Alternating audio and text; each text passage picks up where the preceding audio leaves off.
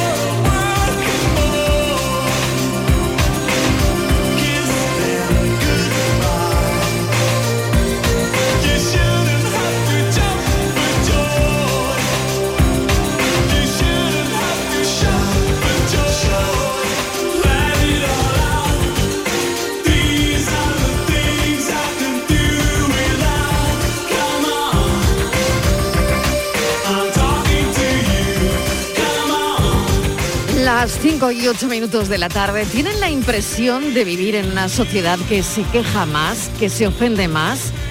¿Estamos más polarizados que hace 20 años? ¿El que piensa moralmente distinto siempre es peor que nosotros? ¿Las próximas generaciones verán nuestras redes y se escandalizarán porque esto va a peor? ¿Hay muchas morales? Las redes de alguna manera amplifican la censura. no sé, le damos vela en este entierro a las redes. ¿Y la maldad? ¿La maldad existe? ¿Existe la gente mala? El modelo predominante de entender la violencia es el mito del mal puro, del que ya hablamos en su momento. La gente buena hace cosas buenas y la gente mala hace cosas malas pero son muchos los autores los que nos vienen avisando ya hace tiempo de que es la gente buena la que comete las mayores barbaridades. La gente cree que la violencia es una expresión de nuestra naturaleza animal y que aparece cuando las normas morales, culturales, fallan. Pero cuando analizamos los actos violentos, lo que vemos es justo lo contrario. Cuando la gente hace daño o mata a alguien, lo hace porque cree que es lo correcto moralmente y que es incluso obligatorio ser violento. La violencia además surge de las relaciones entre el perpetrador y la víctima o entre el perpetrador y otras personas, y quien comete actos violentos suele corregir una relación personal, hacer que sea correcta. Según Fiske y Ray, la mayor parte de la violencia es motivada por razones morales. La moralidad trata de regular las relaciones sociales y la violencia es una forma de regular esas relaciones. Los peligros de la moralidad de Pablo Malo. Tenemos a un psiquiatra que es el autor de este libro que puede responder a estas preguntas. Es eh, experto en psicología evolucionista, en psiquiatría evolucionista. El ensayo se llama Los peligros de la moralidad y es el resultado de una búsqueda personal. Pablo Malo, bienvenido, gracias por atendernos, gracias por esta entrevista, ¿cómo estás? Hola, buenas tardes, muchas gracias a vosotros por la invitación a estar aquí con, con vosotros, bien, gracias. Bueno, ¿tienes eh, esa impresión que tenemos todos, ¿no? De vivir en una sociedad que se queja más, que se ofende más. Pues yo creo que, sí, hay gente que no lo ve o que lo pone en duda, pero no sé, si es que cada vez está todo más complicado, los Stones no pueden tocar Brown Sugar, Terry Gillian de Monty Python no puede hacer una obra de teatro por no sé qué que dijo hace mm. unos años.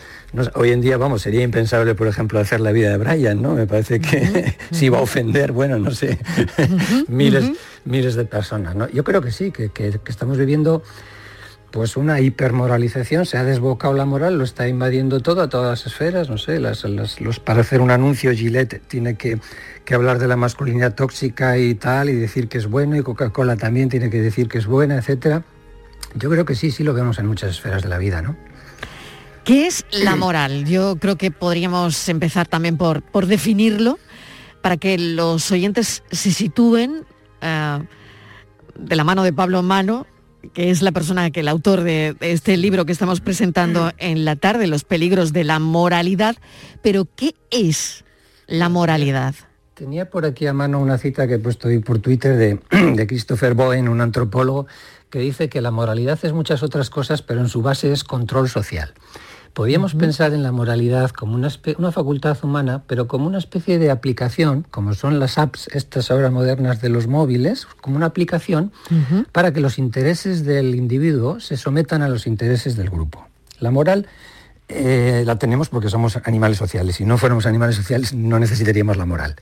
Y, y, la moral va de esa tensión, consiste en la capacidad de ver cosas buenas y cosas malas, capacidad de ver que hay un bien y un mal allá afuera, pero en el fondo es eso, es para que nos sometamos a, las necesidades del grupo, porque somos animales sociales y si el grupo desaparece, desaparecemos nosotros. ¿no?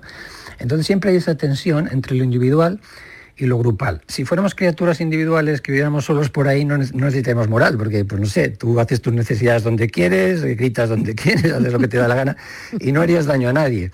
En el momento en que haces eh, vida social y tienes que convivir con, otros eh, semejantes que tienen y también sus intereses, y tienes que conciliar esos intereses. Necesitamos una especie de código de circulación, unas normas, algo que, que no porque yo al que me cae mal me lo cargo, o al que tengo sexo con el primero que me apetece, o tal, necesitamos pues un código de circulación. ¿no?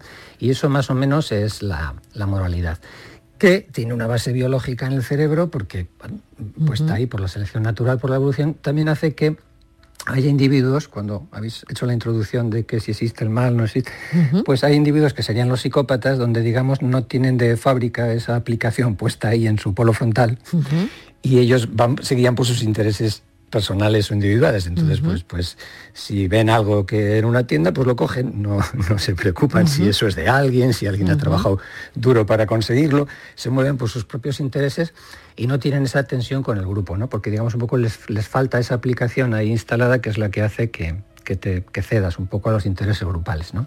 Fíjate, hoy hay un montón de noticias, Pablo, al menos aquí en Andalucía. Hemos estado pendientes de, seguimos esta tarde pendientes de un juicio eh, a un presunto asesino, Bernardo Montoya, por matar y violar presuntamente a una joven profesora.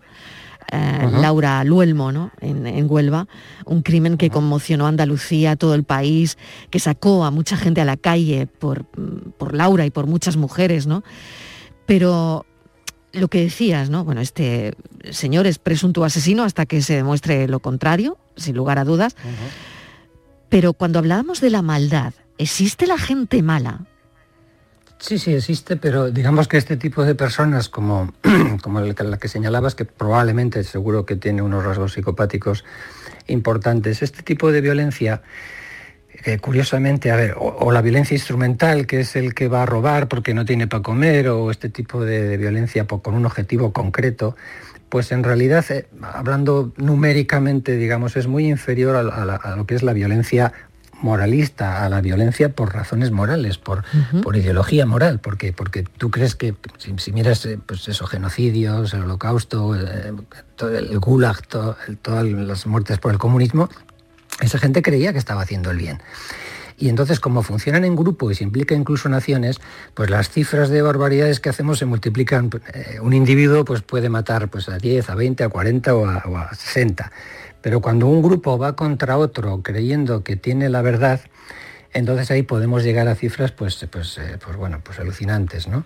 Y, eso solo lo, puedes hacer con, violencia moralista, porque no puede haber tanta, tanto, si tú miras Ruanda, miras Yugoslavia, ahí se vio implicada mucha gente que, que atacó a sus familiares, a sus amigos, y, no hay tanta gente psicópata como para justificar eso. Todo eso lo hizo gente normal, como tú, como yo, gente, gente pues, que, trabaja, que, tiene sus hijos, que tiene su moral.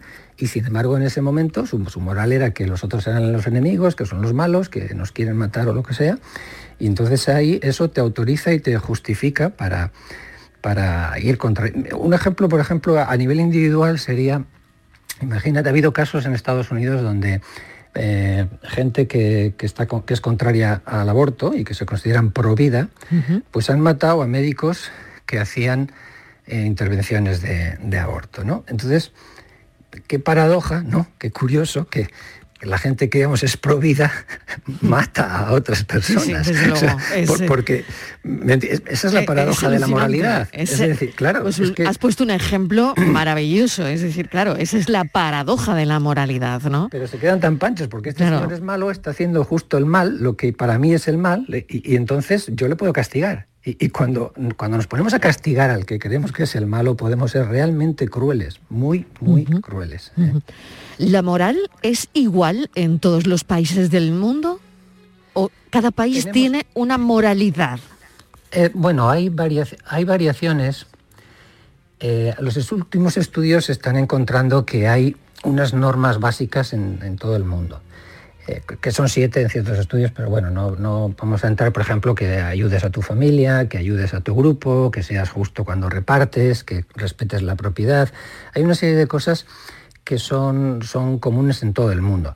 Eh, sin embargo, algunas otras, pues bueno, hay variaciones. En, digamos, como te decía antes, la, moralidad es una capacidad que tenemos, una aplicación, ¿no? Es como la capacidad del lenguaje, ¿no? Tenemos la capacidad de hablar, pero luego hablamos diferentes lenguas, ¿no?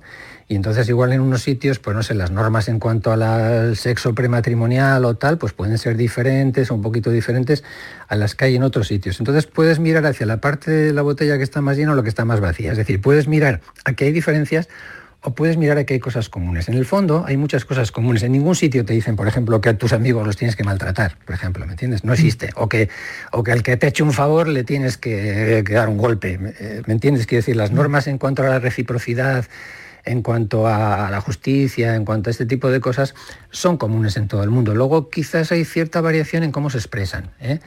pero, pero hay, una, hay cosas comunes importantes y luego hay también ciertas diferencias eh, que, varían de lugar a lugar y que tienen que ver con, con la forma y el estilo de vida en cada sitio porque como decíamos antes, como la moralidad es un instrumento para la cooperación, para que los individuos puedan vivir juntos y puedan cooperar, pues lo que se necesita a nivel de cooperación puede ser diferente, que te voy a decir yo, en una banda de cazadores recolectores a la sociedad moderna ahora nuestra, por ejemplo. ¿me entiendes? Igual, por ejemplo, mm, habréis oído muchas veces que en las tribus de esquimales o en algunas eh, tribus antiguas, cuando los viejos, por ejemplo, ya no podían eh, ir con el grupo porque estaban muy débiles, eran grupos nómadas que tienen que moverse y ellos ya no podían, eran un estorbo para el grupo, pues de alguna manera se apartaban o ellos se apartaban o el grupo les apartaba o digamos que había una especie de eutanasia, ¿no? Para, para pues porque eh, esto entorpecía la marcha del grupo y en el grupo, pues, pues no, como te decía, es más importante el grupo que el individuo. Entonces, igual en ese contexto, por ese tipo de vida, pues no se puede haber unas normas con respecto a eutanasia o con respecto al suicidio tal que pueden ser un poquito diferentes a lo mejor de cómo puede ser en China, ¿no? Que en China, por ejemplo, la piedad filial o el respeto a los mayores, a las personas de edad, a los padres y a los abuelos y tal, pues es, es, muy diferente porque es una sociedad también muy diferente. Entonces quiero decir que puede haber variaciones que tienen que ver con el estilo de vida, ¿eh? porque la cooperación eh, no es la misma en todas las circunstancias, entonces eh, las normas de cooperación también pueden ser un poquito diferentes. Y lo que me estás contando me lleva también de alguna manera a la religión, ¿no? ¿Qué tiene que ver la moral? O, más que tener que ver la relación, ¿no? La relación directa que tiene la moral con las religiones. Mucho, mucho, porque digamos que el código bueno-malo, que es el código de, de la moral, el ver que hay cosas buenas y que hay cosas malas, conductas buenas y conductas malas, eh, el que ha marcado ese código o el que eh, un poco ha sido el bueno el que tenía el poder moral en ese sentido de definir qué era bueno o malo ha sido la religión ¿eh? por ejemplo en la época medieval aquí con la iglesia católica bueno, en todas partes más o menos las, las, religiones han sido un poquito las que han definido el bien y el mal qué es lo bueno qué es lo malo claro que Mare la hoguera era malo pero era bueno Es que eso, esto es lo que pasa, por, todo es bueno o malo, ¿sabes? Hasta, hasta los límites de tu grupo. Es decir, está el precepto no matarás. Claro, claro. Nadie dice no matarás nunca. No matarás a nadie, ¿no? no dice a nadie nunca, sino que si es el enemigo, bueno, no, no solo... No pasa nada. no pasa nada. No pasa nada. Incluso eres un héroe si, si, le matas, ¿no?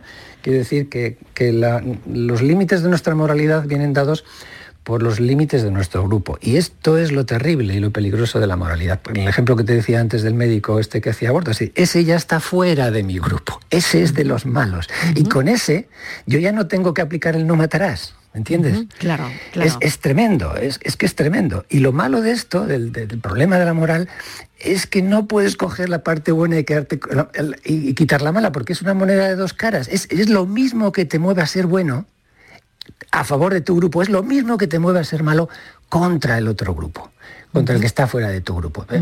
Otro ejemplo, por ejemplo, podría ser el de no sé si os acordáis, hace unos años, 2017 por ahí, había un niño que tenía cáncer que quería ser torero, le gustaban los toros o alguna cosa así. Sí, sí, la respuesta de las redes. ¿Te acuerdas la respuesta de las redes? Horrible. Muérete, no sé qué, no sé cuántos. Y de momento volvemos a tener la misma paradoja. O sea, la gente que es que defiende ampliar el círculo moral a los animales, a todos los seres sintientes, respetar todas las vidas, incluso. Que, eh, eh, y de repente un niño está deseando, o es el deseo, está deseando que se muera un niño. fíjate, fíjate la tragedia. Es, un buen ejemplo, un buen ejemplo también. Y lo que te está moviendo en un sentido, trágicamente es lo mismo que te está moviendo en el otro. y, entonces el libro es un poco eso, es decir, párate a pensar, reflexionar. Cuando te muevas en modo moral, puede que lo estés haciendo mal, puede que, estés haciendo, ¿me entiendes? Que haga ya una reflexión, que nos claro, a pensar. ¿no? Claro, Pablo, y por lo tanto la moral es más emocional que racional. Muchísimo, totalmente emocional, porque necesita movilizarnos tiene una parte buena, necesita luchar contra la injusticia, reconocer pues, pues cosas que son malas y que hay que cambiarlas, y entonces tiene que movernos. Si fuera una cosa puramente racional que dices, bueno, esto está mal, sí, bien, tal, pero es que lo vives, lo vives en las tripas, vives que tienes que hacer algo, tienes que ir contra eso, te, activa. ¿eh? Entonces, claro, el problema es eso, que, tiene un componente emocional y luego, como encima eh, tiene también la característica de que tú lo ves como objetivo, sea, tú, tu valor, el que sea, que no hay que matar o que, o que, que las corridas de toros son malas para, ti, eso es tan objetivo, tan claro. Y, ves que lo tiene, no solo que yo no lo, no lo, voy a hacer, sino que nadie debe matar toros o debe hacer esto o lo otro. Entonces es de aplicación universal. Y entonces estás tan convencido de que eso es así que el fin justifica los medios. Mm. esto es lo grave. Es decir, como tú sabes que, que la verdad es la que tú crees y eso está fuera de toda duda, pues lo que tengas que conseguir para llegar ahí, como sea cargarte a un médico que hace abortos, o sea cargarte a, los burgueses en la URSS para llegar a la utopía y ese mundo maravilloso que yo quiero, que está clarísimo, que es el mejor de todos, y el que se oponga a ese mundo es el demonio, pues al demonio me lo cargo. Tiene que ser el demonio, porque si está en contra del bien absoluto, que es, que es lo que yo creo y lo que yo busco, si está en contra del bien absoluto, ¿quién va a ser? Pues el mal, el demonio, está claro, ¿no? Y entonces tú estás autorizado para ir contra él. Y ahí la liamos, ahí la hemos liado históricamente, con, millones de muertos, y ahí es donde está uno de los peligros, el de la violencia moralista. ¿eh? Mm, por lo tanto, el, poder moral, de alguna manera, Pablo, está por encima de todo, por encima del poder político, por encima del económico. El poder moral lo copa todo, es, está por encima de todo, ¿no? Tú puedes ser, ya te digo, un millonario, Bill Gates, como salga que tú has dado un traspiés moral y has hecho no sé qué, no sé cuántos, o una empresa importante, Google o Coca-Cola o lo que sea. Bueno, ya ha pasado, te quedas sin anunciantes, nadie quiere saber nada contigo, eh, te, vas al hoyo, o sea, te, hundes porque eres un apestado, el, que, el que... Claro, esto, esto me lleva a otra pregunta, ¿quién otorga el poder moral? Quién otorga eso, ¿no? Porque justo lo decías, ¿no? Si ahora tú das un traspiés, mm, te vas al hoyo. Es decir, que acaba con... Eh, o sea, ese problema puede acabar con todo tu imperio, ¿no? Pues eh, ahora... Pero ¿quién eh, otorga ese poder moral? Eso es lo que está ahora, yo creo, pasando y en discusión. Como decíamos antes, el que otorgaba el poder moral o el que decidía en estos temas era la Iglesia la religión tradicional, ¿no? La, que sea, en, todo el mundo, en diferentes sitios, en Estados Unidos, pues los protestantes, aquí más la católica, pero la religión tradicional ha pedido fuerza.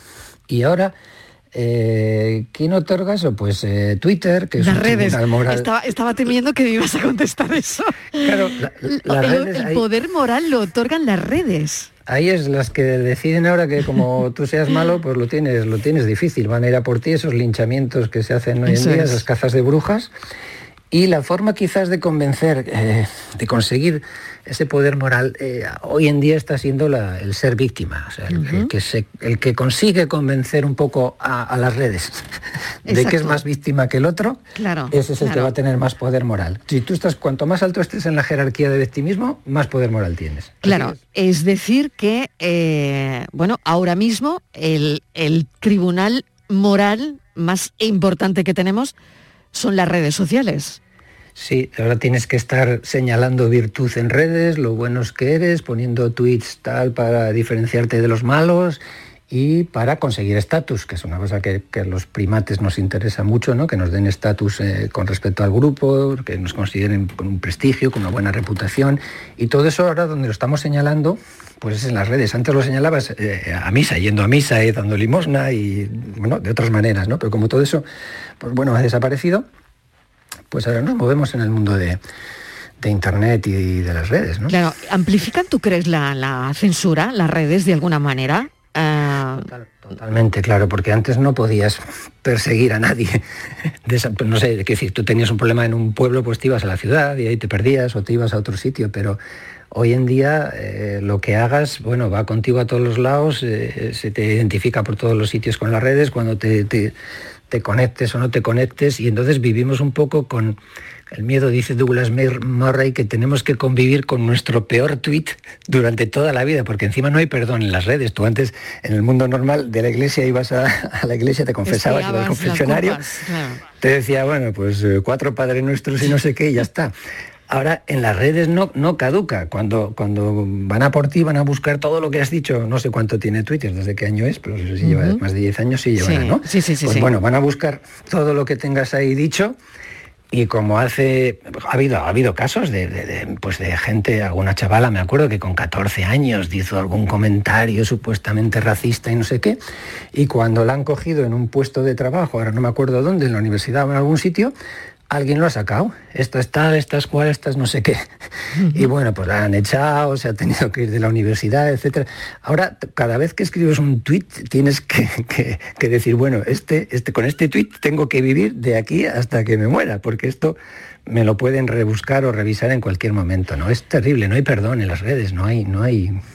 ¿Y hacia dónde nos lleva todo esto, Pablo? ¿Hacia dónde vamos?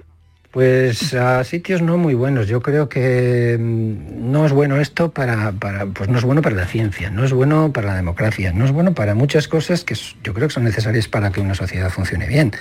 Por ejemplo, la, ciencia. La ciencia busca la verdad, no tiene que buscar lo bueno y lo malo, tiene que, ver cómo es la realidad allá afuera y no se tiene que guiar para llegar a unos resultados ya predeterminados de antemano. ¿no?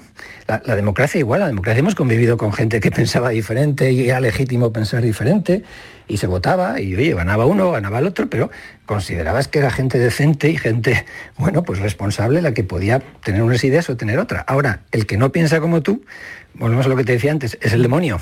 Hmm. Es Hitler, es un fascista, es un machista, es un esqueísta.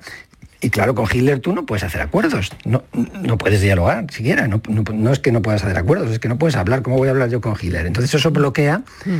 el diálogo entre partidos, el diálogo entre ideas diferentes y así yo creo que no vamos a ningún sitio bueno. ¿eh?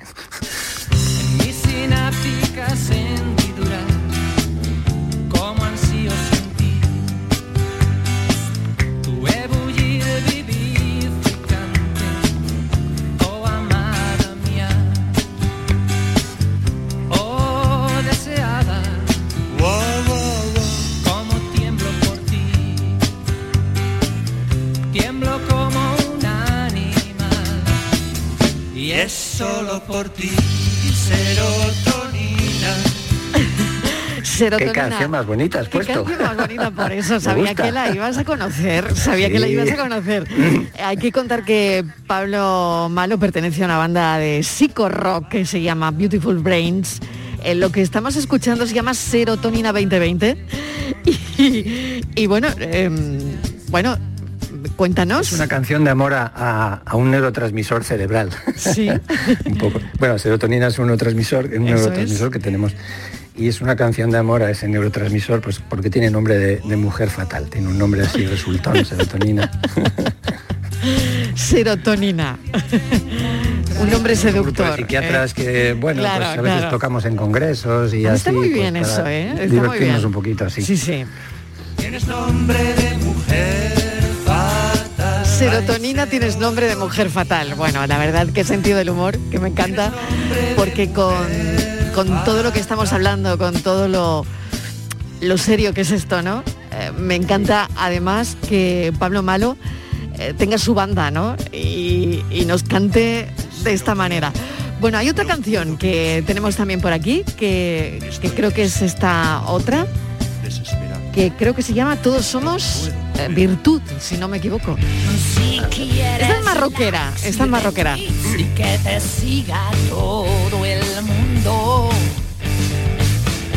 Muestra tu indignación profunda por lo que dice el malo de turno.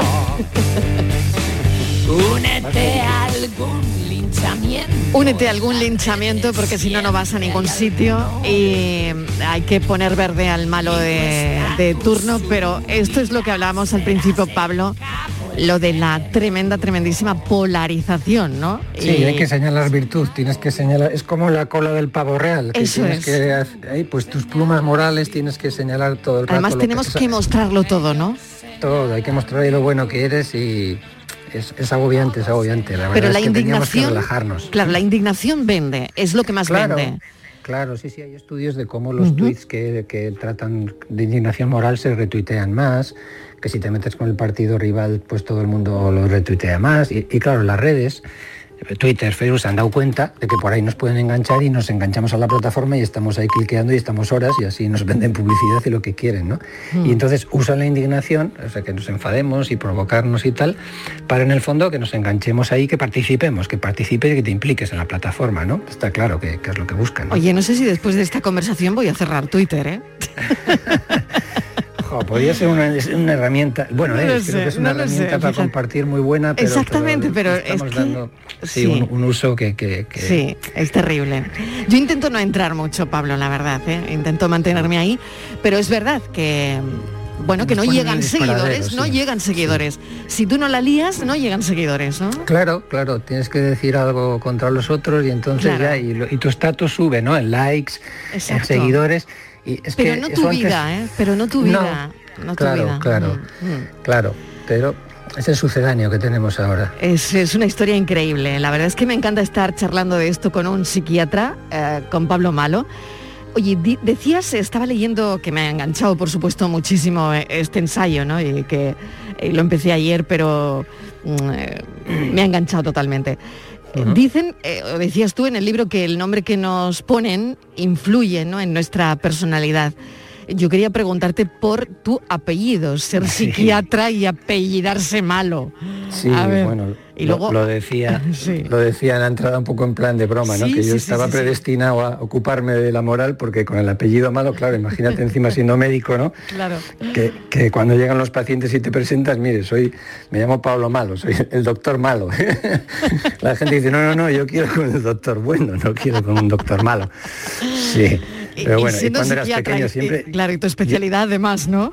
Sí, encima eso. Y Mm. no, de pequeño siempre dabas el apellido por ahí, la gente no te entendía. ¿Qué- ¿Pablo qué? Porque claro, no se espera que vas a decir malo como apellido.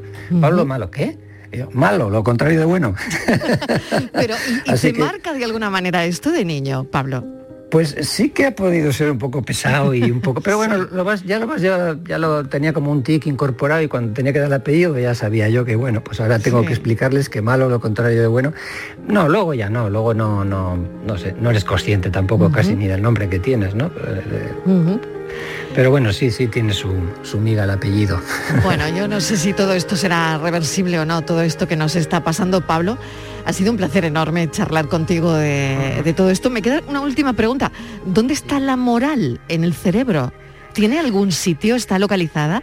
¿En Sí, más algún bien el- sitio? Sí, en regiones prefrontales, en la zona un poco eh, detrás de los ojos, ahí hacia arriba, en las regiones prefrontales, un poquito se ha visto, en la región ventromedial prefrontal se ha visto que si hay lesiones en esa zona, por ejemplo, hubo un caso famoso de, de Phineas Gates, un hombre que trabajaba en el ferrocarril en Estados Unidos y poniendo dinamita para hacer las vías le pegó una barra en la cabeza, le, le atravesó esas zonas de- del, del polo frontal Sí. y su conducta cambió por completo, de ser un encargado que era pues, pues formal, responsable, pues no llegaba a las horas, no cumplía, bebía, en fin, entonces eh, hay, hay regiones que sabemos, eh, gente que ha tenido ACVs ahí o ha tenido eh, tumores o cosas, cuando esas regiones se ven afectadas, pues pueden aparecer incluso conductas pedófilas o conductas eh, inmorales. ¿eh?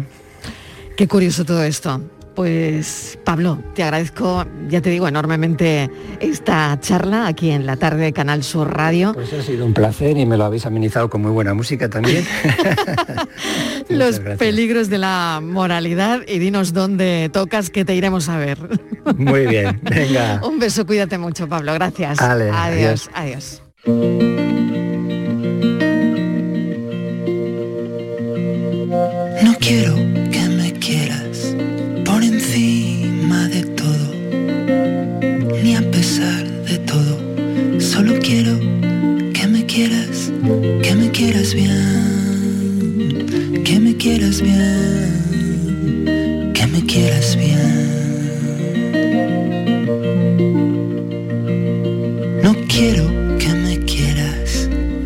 Viento y marea ni por nada, ni por lo que sea.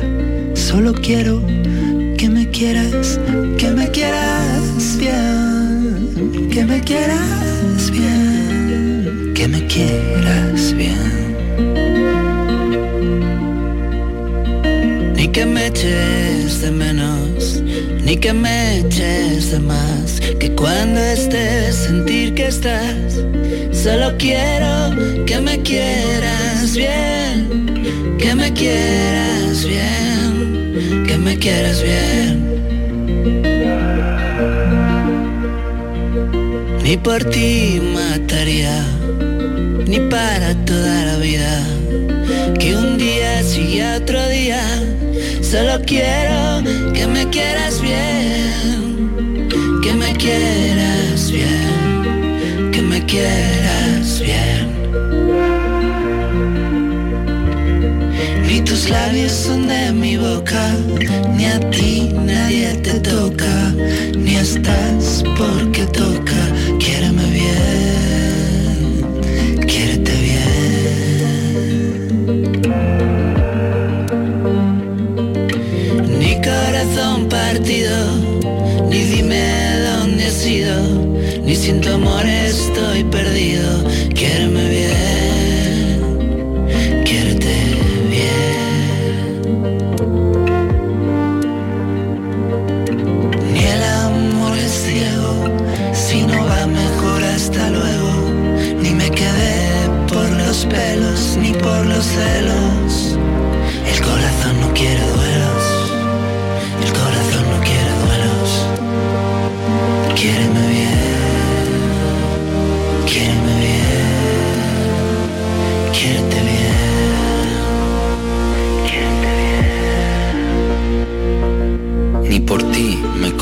venas, ni amas más por cargar más penas, ni por miedo, ni porque quizás te pierdo, para mal acompañada, mejor me voy a dedo.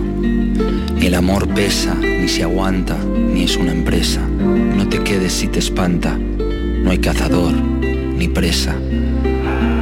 Ni con acuse de recibo, ni en un valle de lágrimas, ni me censuras, ni me prohíbo. Salgamos a ventilar las almas. Ni en el altar del reproche, ni por bodas tú duermes aquí todas las noches. Ni cállate, sube al coche, ni soy tuya por un anillo o un broche. Ni irse es de cobardes, si duele, vete, no tardes, porque los corazones no necesitan tatuajes, solo verdades. Ni los enlaces son nudos, ni prisionera de tus mundos, porque el mal querer es un embudo absurdo, porque querer bien. No necesita escudos, ni cuentos de hadas, ni a tus espaldas, siempre hay una salida, una entrada, ni medias naranjas, ya lo subrayaba Lennon, nacemos enteras, ni amores en rebajas, si me comparas, me alejas. Ni por porque lo diga fulanita de tal, ni por un golpe seco en el portal, ni me clavaste en el corazón un puñal, ni sumisos, ni juicios, ni sumarios, porque las relaciones no son oficios, son continuos inicios. Ni tú me has salvado por quedarte a mi lado, ni las llaves de mi corazón te he entregado. Mejor prestémonos para que cada uno sea uno, para poder ser dos, porque no eres mía por derecho para que nada se dé por hecho, porque el amor no existe, solo sus hechos.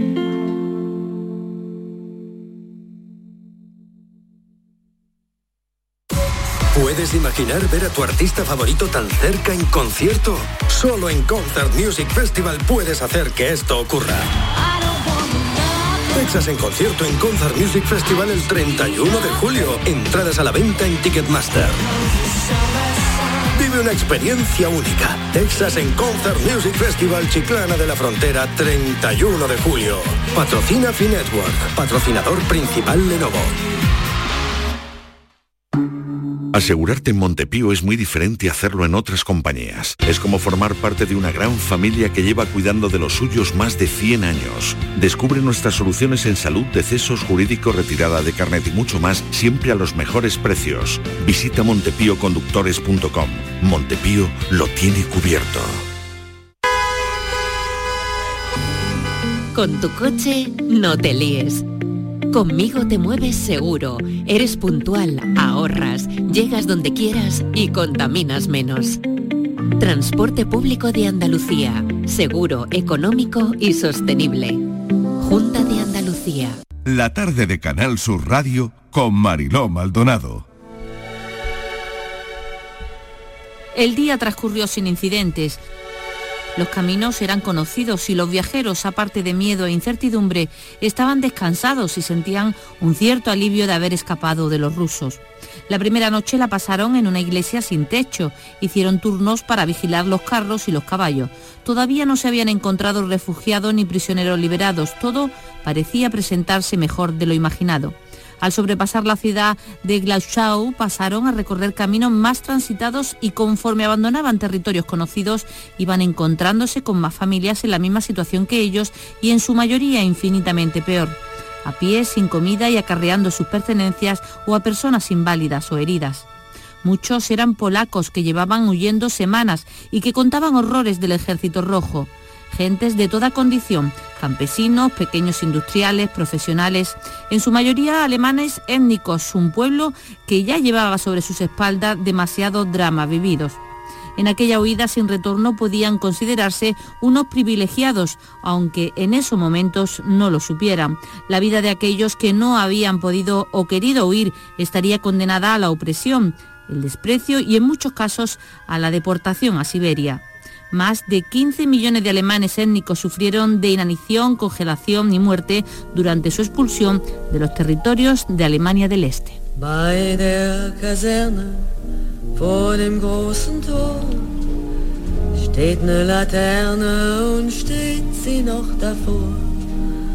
Da wollen wir uns wiedersehen. Bei der Laterne wollen wir stehen.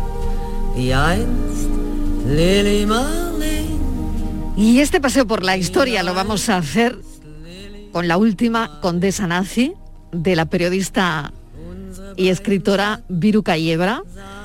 Viruca, bienvenida, gracias por acompañarnos esta tarde. Bueno, feliz de estar aquí porque decíamos, lo hacemos por teléfono y digo yo, no, no, yo quiero ir a ver a Mariló y, vernos las caras de hacía tiempo que, no lo hacíamos. Claro que sí, bueno, mil gracias por, por venir, por estar acompañándonos esta tarde. ¿Qué sientes cuando escuchas lo que escribes? Pues la verdad es que estoy emocionada. Aquí tenemos a las personas en control que son estupendas, porque me dijo, bueno, echamos un montaje y digo, bueno, que es que es un montaje precioso pues a veces me da la sensación de que yo no lo he escrito, ¿sabes?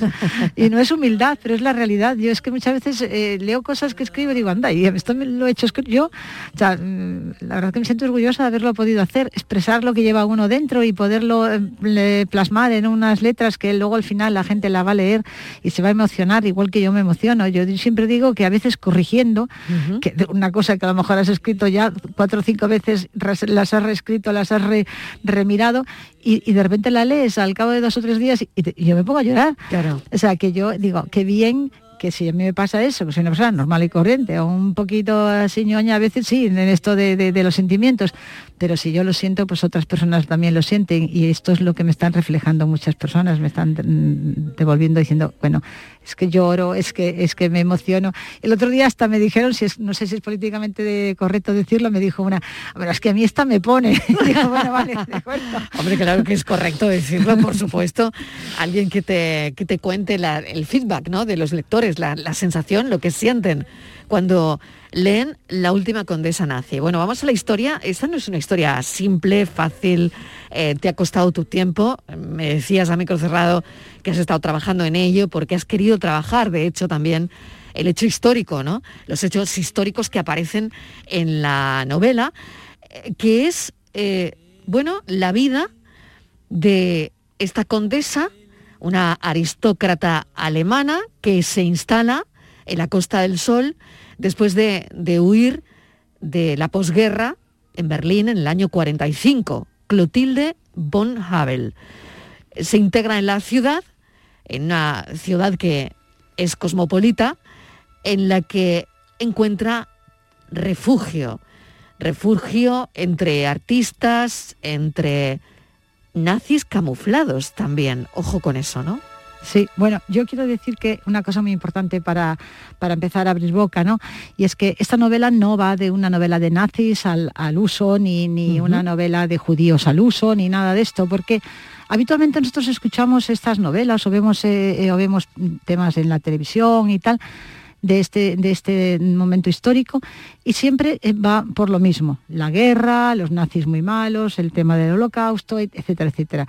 Pero nadie, o muy pocas veces, vemos qué pasa después.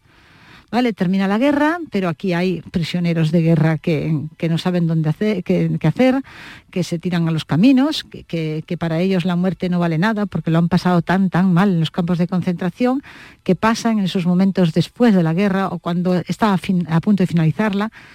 Los, los, alemanes que se tiran a los caminos y se convierten en refugiados, como esta condesa, que se queda de la noche a la mañana absolutamente sin nada, solamente con dos carros en los que lleva todas las pertenencias que ha podido meter en dos carros y con sus criados y sus dos hijos pequeños, que ha sido de estas personas que realmente de la noche a mañana están absolutamente sin nada de dinero, sin donde caerse muertos, nunca mejor dicho, y todas esas personas, los, judíos, que han perdido a sus familias y que han sido de ellos. Algunos no saben ni quiénes son sus padres, ni si realmente están vivos.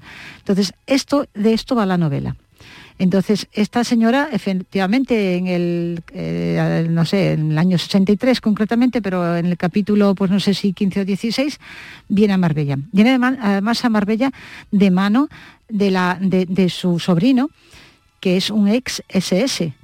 Entonces, ahí empieza qué pasa con los nazis después de la guerra. Entonces, este nazi, hay algunas personas es que les cogen cariño, porque no es un nazi que, tenga delitos de sangre, ni es un nazi como nosotros hemos eh, estado siempre viendo y escuchando y sabiendo cómo eran los nazis por la general. Este es un producto de su padre, que era un hombre, mm, un nazi absolutamente inredento, por así decirlo, malo, malísimo donde lo subiera, y que, mm, y que realmente le mete, le mete dentro del mundo nazi a su hijo sin que él, quisiera. Sin que él quisiera, pero claro, es un, miedo tan grande el que tiene a su padre que él se mete ahí pero luego después él es nazi, se convierte en un nazi. Entonces, bueno, pues, pues es un señor que en unos momentos dados te, da pena, otros momentos dados dice anda por ahí, en fin, que, que, es un personaje un poco controvertido en la novela hay un personaje para mí mm, de los más eh, entrañables, de que tiene en sí mismo una novela en sí mismo, que no puedo decir si es hombre o mujer, porque no haría un spoiler tremendo. Vale, no hagamos spoiler, pues. pero e, es un personaje judío que tiene que buscar a su familia. Y, ahí es un enigma, ¿no? lo que le pasa. Y esto es una cosa, por ejemplo, esta persona tiene que tiene un objeto entre sus pertenencias que es lo que le va a llevar a encontrar a su familia. Y, bueno, pues esto, esto es, bueno, por ejemplo, para encontrar ese, objeto me volví loca porque es una llave, lo digo porque al final el lector no se va a acordar, pero yo tenía que llamar a una amiga mía que, vivía en, Suiza, que se dedicaba al mundo financiero, y le decía, a ver, descríbeme, búscame una llave de una caja de, banco. Eh, donde, mm, y dime cómo eran en aquel entonces, estamos hablando del año 45-50, ¿no? Y, bueno, pues me, la, mandó varias fotos de las llaves y tal. Entonces, bueno, todas esas cosas que entra dentro de la investigación de, de, las cosas típicas de la novela, que podemos entrar ya por ese capítulo, pues hace que tenga una riqueza de, contenido, de contenido que a lo mejor pues muchas veces pues no, no, no lo das, ¿no? Porque a mí me gusta que me cuenten las cosas cuando vengo y te digo, oye, me digo, cuéntame qué te ha pasado este fin de semana. Ah, pues me fui al restaurante tal. Digo, no, no, pero cuéntame con quién ibas, cómo ibas vestida y tal. Entonces, esa cosa que yo siempre hago a, las amigas, les digo, oye, tal, pues eh, eh, esto lo quiero yo reflejar a los lectores. Entonces no me valía que mm, poner una llave, punto tenía que ser descrita la llave como era en realidad en ese momento, porque si no, no estás haciendo una cosa verosímil, ¿no? Claro. Es eh, un poco, um, o cruza la novela la idea de esclarecer el pasado, de alguna manera. Y cuando hay una persona o varias personas que coinciden ¿no? en, esclarecer el, pasado, hay, hay una conexión, ¿no?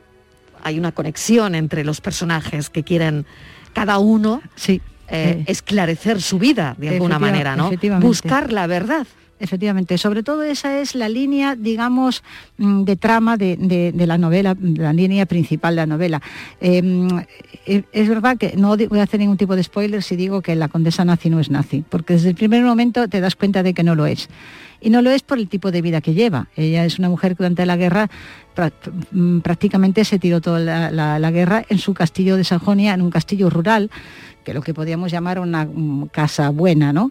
Por así decirlo. Entonces no entró dentro de la guerra y además por una serie de cosas que se ven a lo largo de la novela, pues ella mm, evidentemente no es nazi, no piensa así. Otra cosa es que ella no defienda nada por el miedo tan grande que tiene a, ser ajusticiada mm, por lo que está viendo a su alrededor.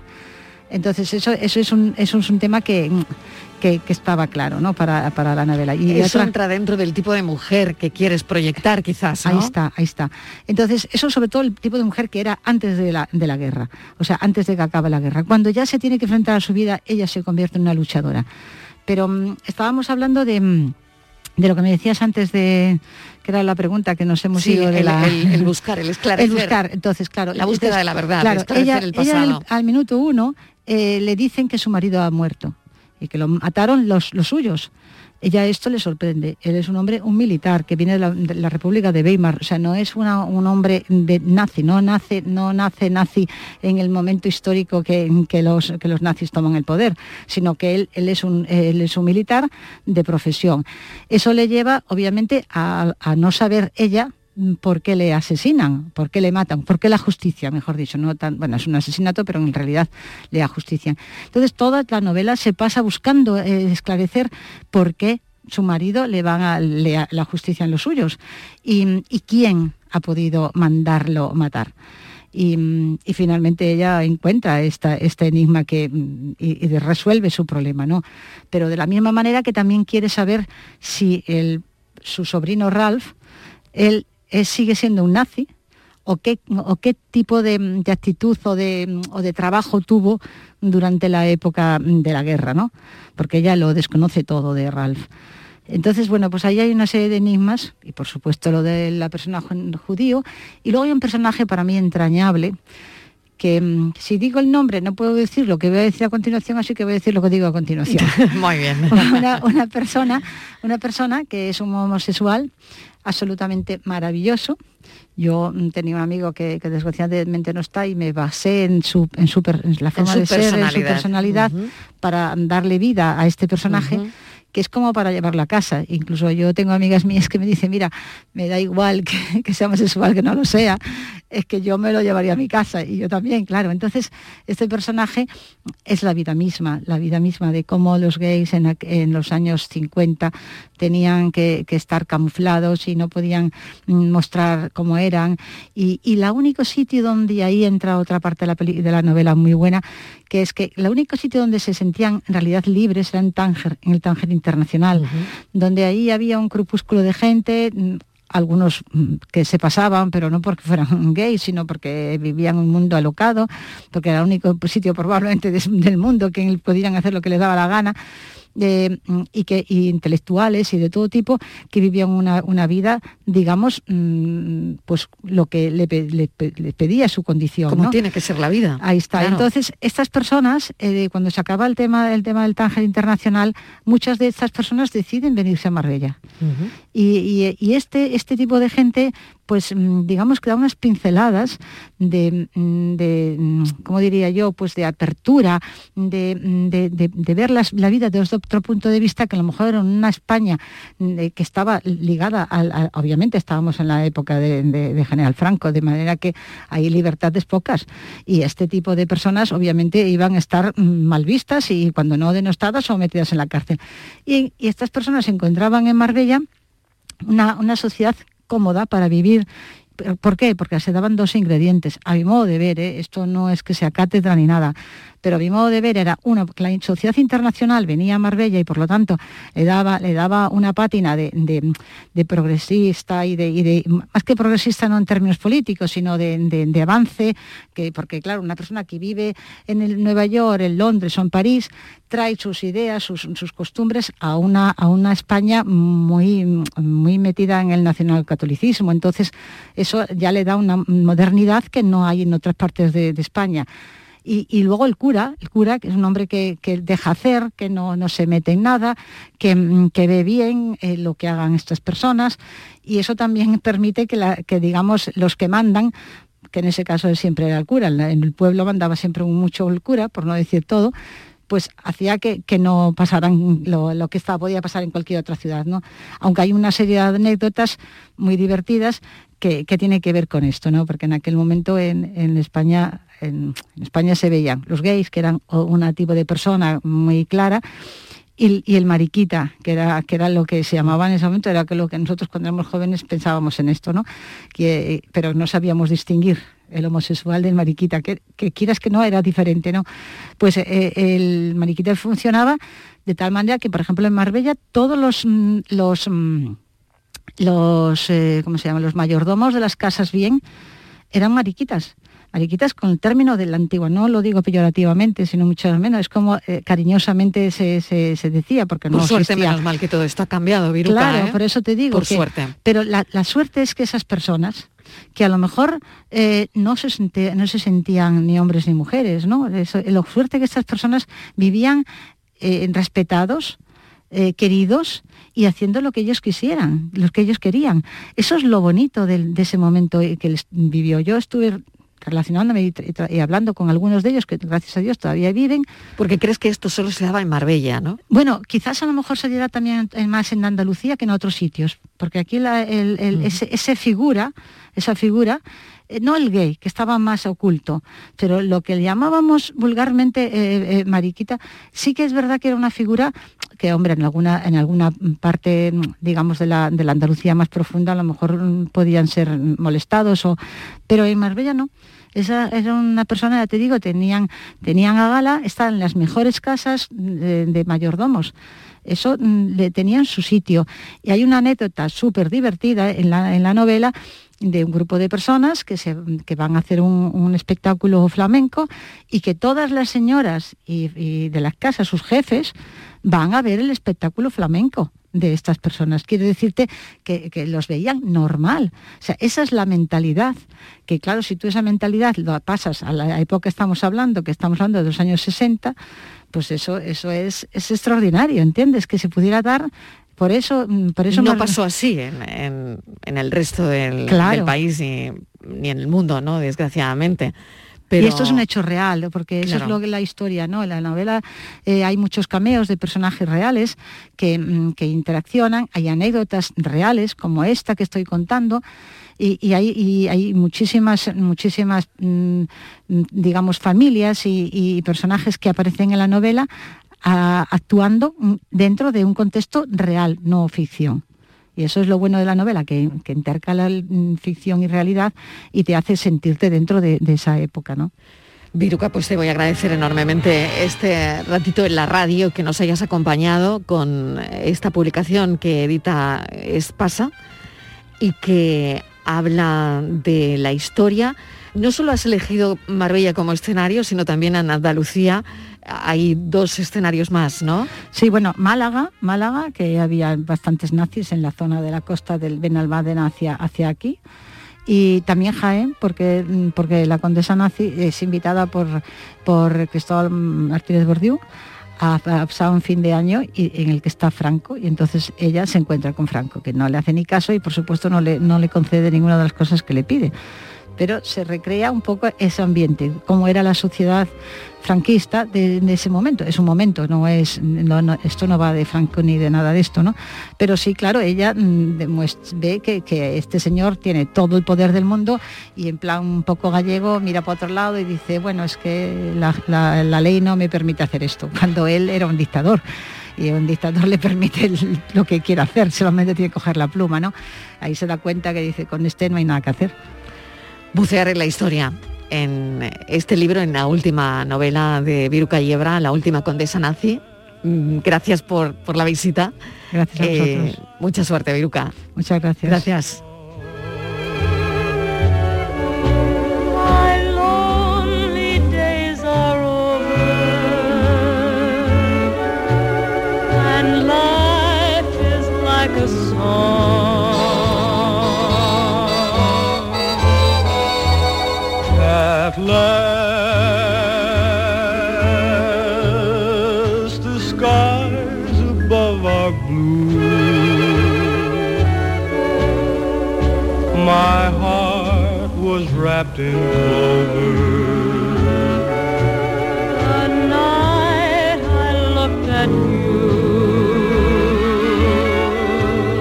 La tarde de Canal Sur Radio con Mariló Maldonado.